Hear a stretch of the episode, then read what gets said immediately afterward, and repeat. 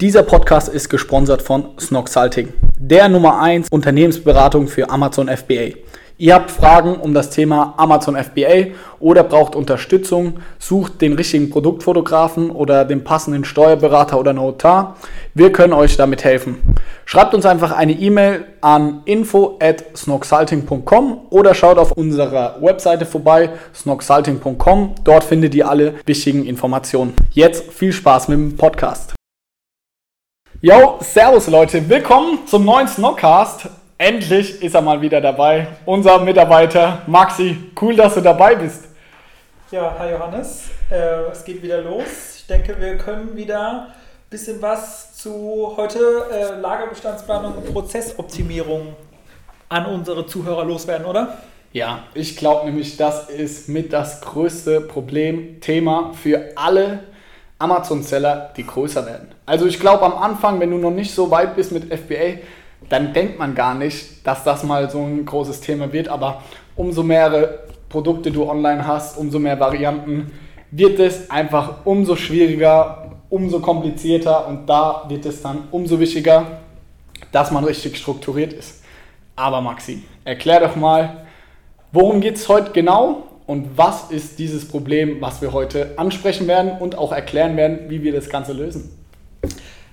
Ähm, unser Problem ist eigentlich, dass wir bei Snox zwei verschiedene Lager haben und wir immer schauen müssen und auch wollen, dass wir nicht immer ausverkauft sind. Vor allem, also zum einen, dass die Waren innerhalb der Lager so verteilt sind, dass wir immer was verkaufen können und zum anderen natürlich auch, dass überhaupt Ware da ist. Also wir müssen ja auch ständig Ware nachbestellen und das koordinieren. Und um das möglichst elegant zu machen, haben wir da uns verschiedene Hilfsmittel gestrickt und zusammen äh. Ähm, ja, und wie das so funktioniert und wer wir uns da für Gedanken gemacht haben, das wollen wir heute mal so ein bisschen erörtern und versuchen, das zu erklären, wie das denn so läuft, worauf man da achten muss und äh, was es da alles für äh, Tricks gibt, dass man da möglichst gut mit haushaltet und äh, im besten Falle dann äh, nicht ausverkauft ist und immer was auf Lager hat. Ja, Grundproblematik ist ja im Endeffekt die, du hast deine, du verkaufst bei Amazon, du hast dort am Anfang kannst du alles zu Amazon schicken, weil das sind noch nicht so viele, sage ich mal, Artikel. Du hast ein Produkt vielleicht mit 200 bis 500 Einheiten. Das ist ja noch kein Problem. Die Lagerkosten bei Amazon, sage ich mal, sind da noch im Rahmen. Aber ihr müsst euch vorstellen, wir haben inzwischen etwa so 20, 25 Produkte online mit insgesamt 250 bis 300 Asins, je nachdem, was gerade in Stock ist. Würden wir da die komplette Ware alles bei Amazon lagern lassen, dann würden wir uns auf gut Deutsch dumm und dämlich zahlen. Also wir würden unsere komplette Marge auffressen lassen von den Lagerkosten bei Amazon, weil diese werden ja auch Schritt für Schritt erhöht.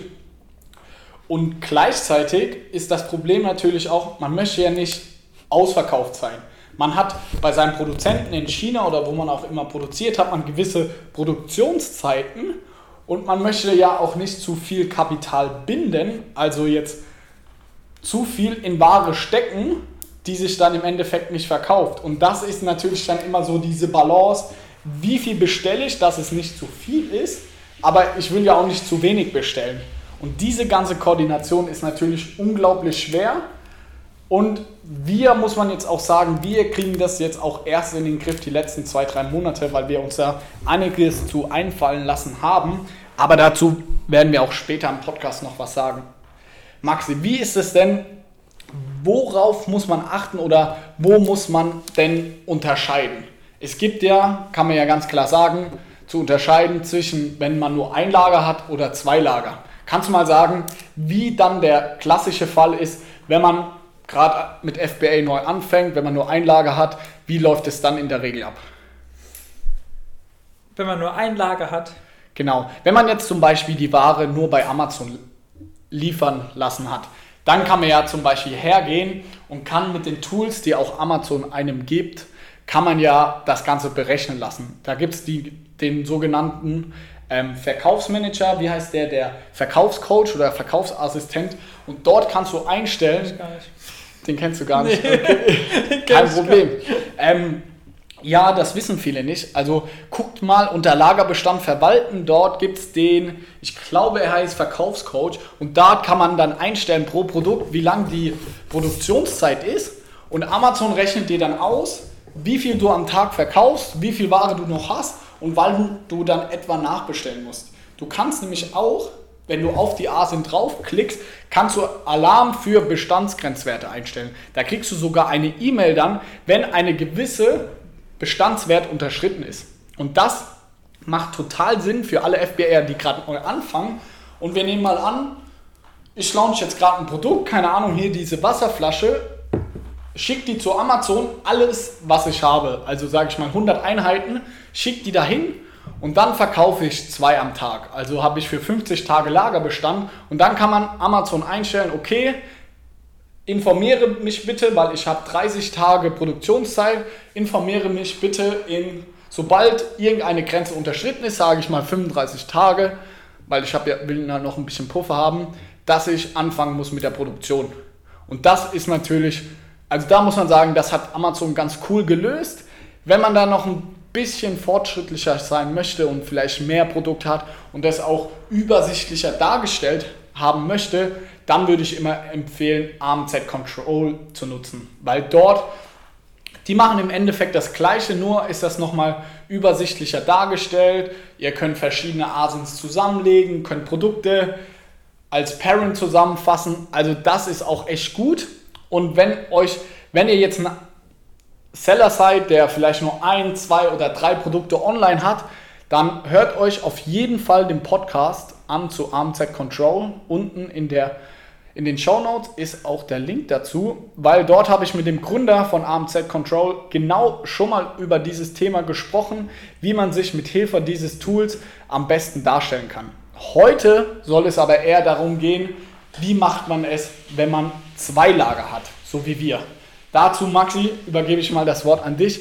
Kannst du unsere Grundsituation darstellen? Also wie ist unser Setup? Wo lagert unsere ganze Ware? Kannst du da einen Einblick geben? Genau, also wie gesagt, wir haben ja zwei verschiedene Lager momentan. Das eine ist hier das Lager in Leimen, da wo wir vor Ort unsere Produkte haben, die dann auch mit unserem Online-Shop verknüpft sind. Also alles, was dort gelagert ist, läuft über unseren Online-Shop. Und zum anderen haben wir natürlich ein Lager direkt bei Amazon. Und da ist bei uns die Grundproblematik jetzt, dass wir praktisch zwischen diesen zwei Lagern immer jonglieren müssen und schauen mhm. müssen, dass die äh, Waren so verteilt sind, dass es sinnvoll ist. Also zum einen wollen wir natürlich äh, immer in unserem Online-Shop verfügbar haben die Ware, aber was natürlich auch klar sein muss, dass bei Amazon dann die Sachen auch verfügbar sind. Und wie Johannes ja vorhin auch schon äh, gesagt hat, ist es wichtig, dass wir auch da schauen, dass nicht unsere Lagerkosten äh, in die Decke explodieren, äh, weil entsprechend äh, wir einfach zu viel äh, bei Amazon haben, wo die Lagerkosten dann höher sind.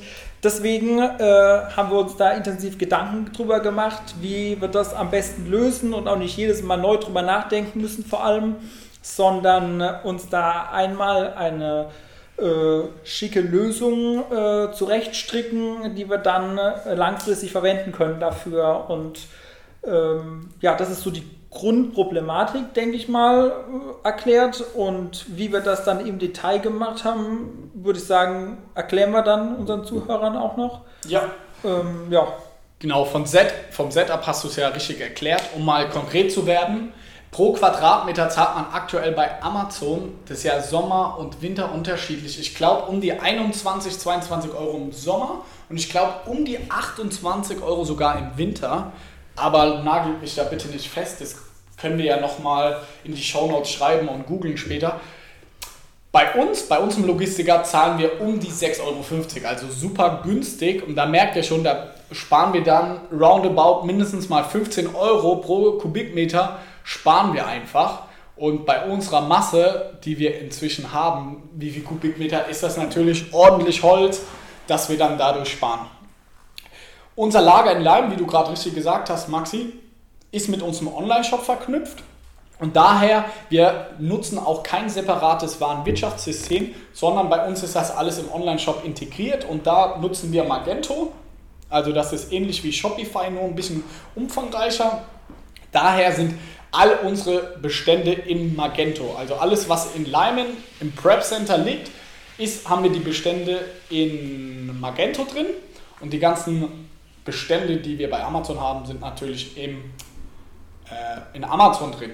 Und jetzt war natürlich die große Frage, es ist total umständlich, wenn der Felix jetzt hergeht und was nachbestellen möchte, muss er ja schauen, okay, wie viel Ware habe ich von diesem Produkt noch bei Amazon und wie viel von Magento. Aber da das zwei unterschiedliche Plattformen sind, war das immer super viel Aufwand, sowas nachzuschauen. Und dann kamen wir auf die glorreiche Idee, ein Tool zu nutzen dafür und haben aber leider nichts gefunden. Die einzige Software, die das gut darstellen konnte, war Bilby. Die kann zwei, sowohl Amazon als auch andere Systeme zusammenführen. Allerdings aktuell funktioniert die Magento API, sprich Schnittstelle dort nicht. Somit waren wir aufgeschmissen. Also wir wussten nicht, wie wir das Ganze zusammenführen. Und dann, das kannst du vielleicht erklären, Maxi, wie wir vorgegangen sind und wie wir es geschafft haben, dann doch die zwei Bestände in eine Tabelle zu packen. Ja, also das haben wir dann so gelöst, indem wir uns selber Hilfe geholt haben und eine, wie du gesagt hast, API, also so eine Schnittstelle, haben selber programmieren lassen auf unsere Bedürfnisse. Also die macht dann praktisch genau das, was uns gefehlt hat, was wir ja haben wollten. Also die zieht sich zum einen die Daten aus Magento, wo ja diese Online-Shop-Sachen mit dem Lager aus Leimen hinterlegt sind und zum anderen zieht sie sich die Daten, die Amazon bereitstellt und ähm, extrahiert die praktisch beide in eine Tabelle. Bei uns in dem Fall eine Google-Tabelle, weil bei uns die äh, ganzen Planungen und Dateien eher auf Google basieren und äh, die sind dann, wie gesagt, in einer Tabelle zusammengefügt und das ist dann unsere Datenbasis, auf der wir dann alle weiteren Formeln, Berechnungen, Zusammenführungen äh, aufgebaut haben, dann äh, sind wir praktisch immer aktuell und müssen nicht mehr in die einzelnen Systeme reinschauen, was ja vorher der Aufwand war, sondern dieser Schritt ist praktisch komplett ähm, ausgelagert und wird von dieser Schnittstelle übernommen. Also spart ziemlich viel Arbeit und ist sehr elegant gelöst dadurch.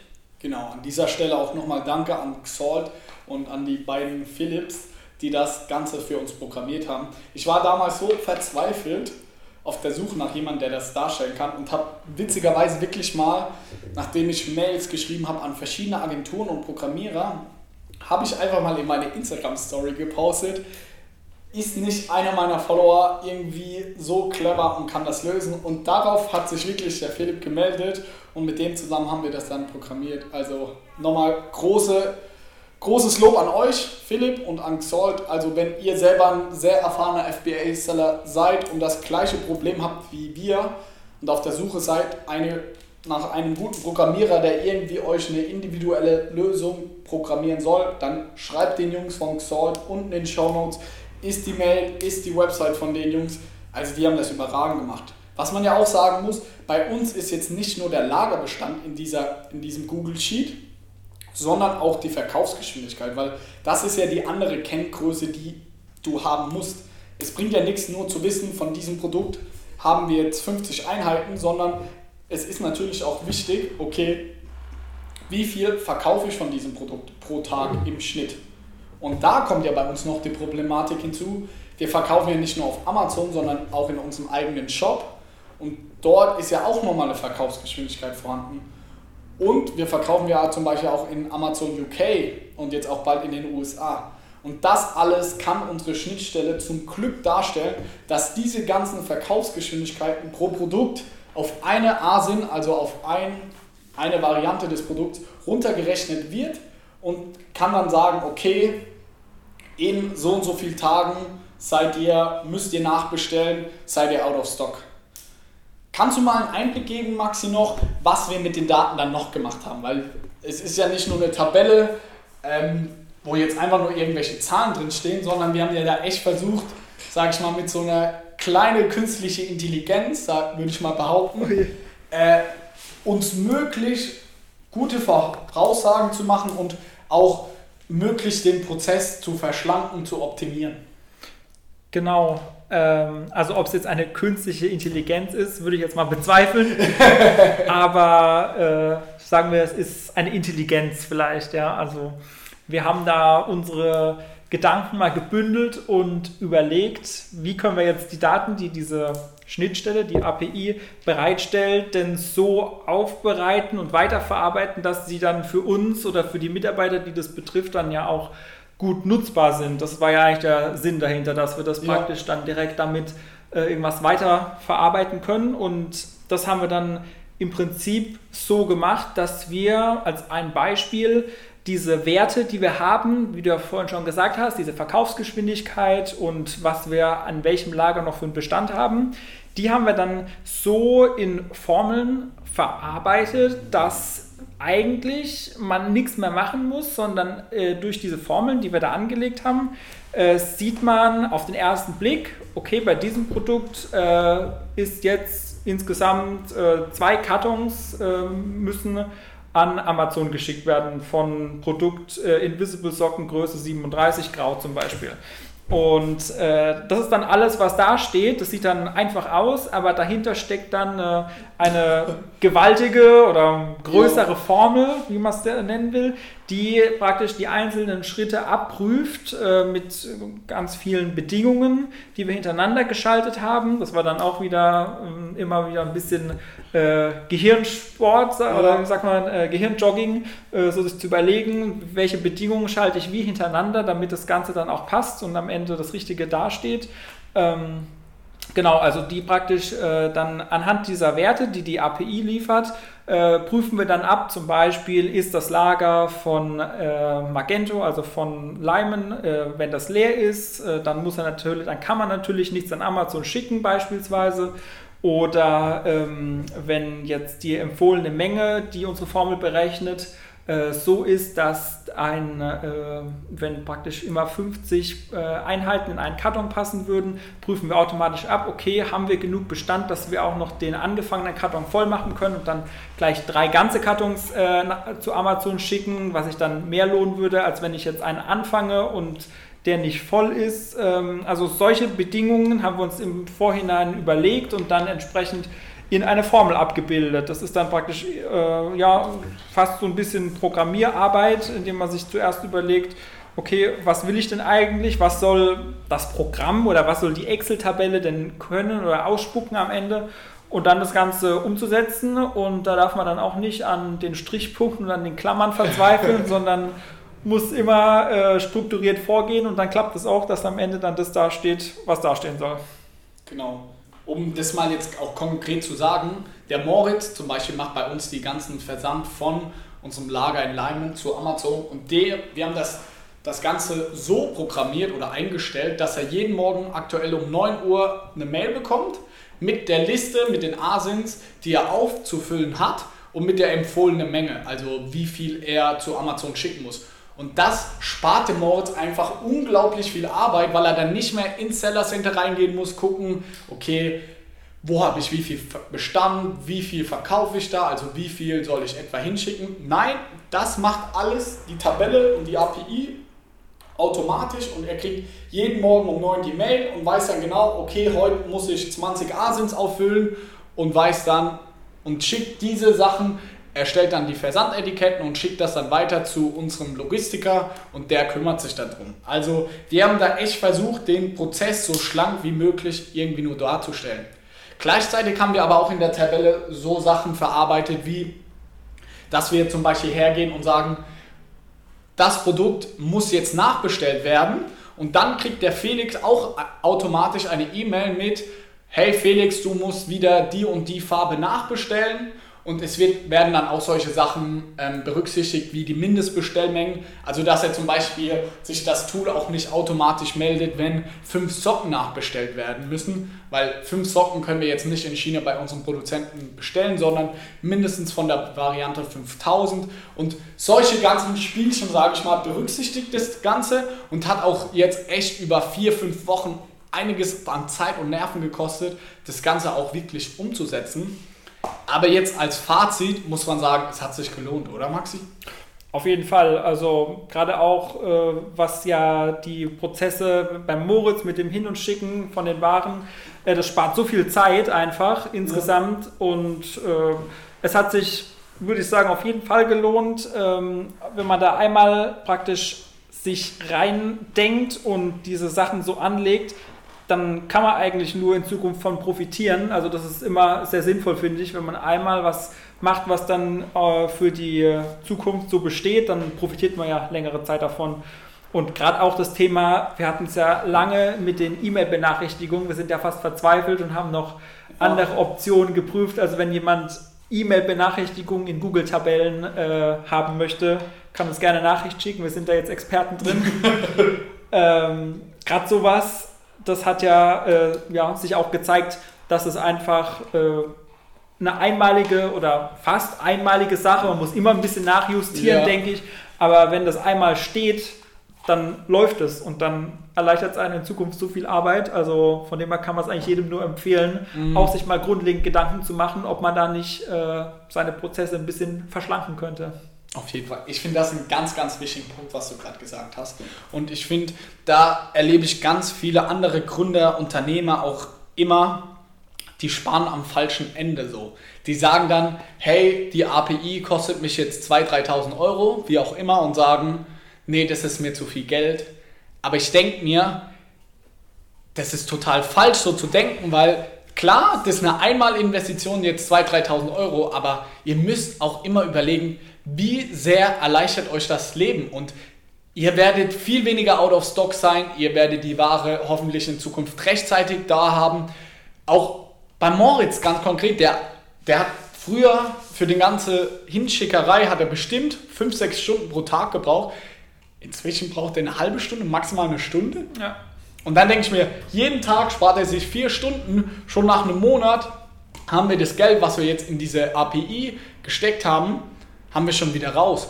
Und genau so gehen wir im Moment ja auch generell in unserem Unternehmen vor, dass wir schauen, welche Prozesse können wir mit verschiedenen Tools, APIs Programmierarbeiten, egal was, verschlanken, vereinfachen, was wiederholt sich immer wieder, wie können wir das gut darstellen. Und dadurch können wir unser Unternehmen nochmal ganz anders skalieren. Weil so eine Schnittstelle ist egal, ob das jetzt 20 Produkte sind oder 2000, die funktioniert immer gleich. Aber so eine menschliche Person, so ein Mitarbeiter, der das macht, da hätten wir jetzt, keine Ahnung, der Moritz hätte jetzt nicht nochmal das Doppelte an Produkten managen können, weil der hat schon sechs Stunden am Tag die Sachen hingeschickt. Und das ist für mich so die Sache, was ich euch in diesem Podcast mitgeben möchte.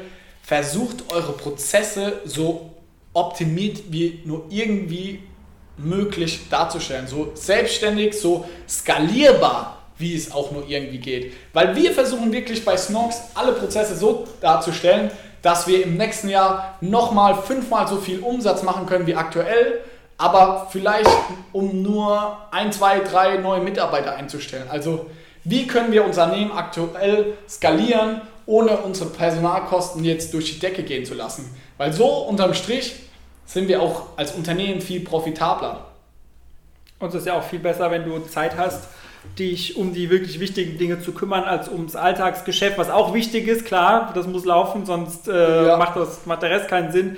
Aber wenn du weißt, dass das funktioniert oder die Prozesse einfach schon so gut sind, dann kannst du ja viel entspannter auch daran gehen, mal ein bisschen größer zu denken oder langfristigere Planungen über irgendwas äh, dir Gedanken zu machen, das du sonst nicht hättest, wenn du immer an den täglichen Sachen hängst. Also das ist auch ein wichtiger Punkt, denke ich, dass man sich da einfach einen gewissen Freiraum äh, schaffen kann, indem man das einfach soweit ja, automatisiert, äh, optimiert, dass man dafür überhaupt Zeit hat. Ja, da würde ich sagen, war es das jetzt mit dem Podcast. Hat mir viel Spaß gemacht, Maxi. Cool, dass du wieder dabei warst. Ich hoffe jetzt wieder regelmäßiger. Mal schauen, was sich für Themen noch finden, wo wir sprechen können. Ne? Genau. Also Leute, wenn ihr jetzt noch irgendwelche Fragen zu uns habt oder zu eurer Schnittstelle oder wie ihr das ganz konkret bei euch irgendwie umsetzen könnt, wollt, wie auch immer, schreibt uns gerne eine Mail wir packen sie unten von uns beiden als Ansprechpartner in die Show Notes. Wir haben unsere Kontakte, wir werden euch dann wahrscheinlich zu Xalt irgendwie weiterleiten, weil die ganzen Programmiersachen sind wir beide jetzt auch nicht so fit drin. Wenn ihr allgemeine Fragen habt, schreibt uns gerne. Sonst schaut auch gerne in unserer Facebook-Gruppe bei Snoxalting vorbei. Dort werden nämlich tagtäglich solche Themen angesprochen, geklärt. Also, wenn ihr Seller bei Amazon seid, schaut auf jeden Fall vorbei. Dort ist sehr, sehr viel guter Input, nicht nur von uns, sondern auch von anderen Sellern. Sonst wünsche ich euch jetzt noch einen schönen Abend und wir hören uns nächsten Dienstag, wie immer, 18 Uhr hier beim Snockcast.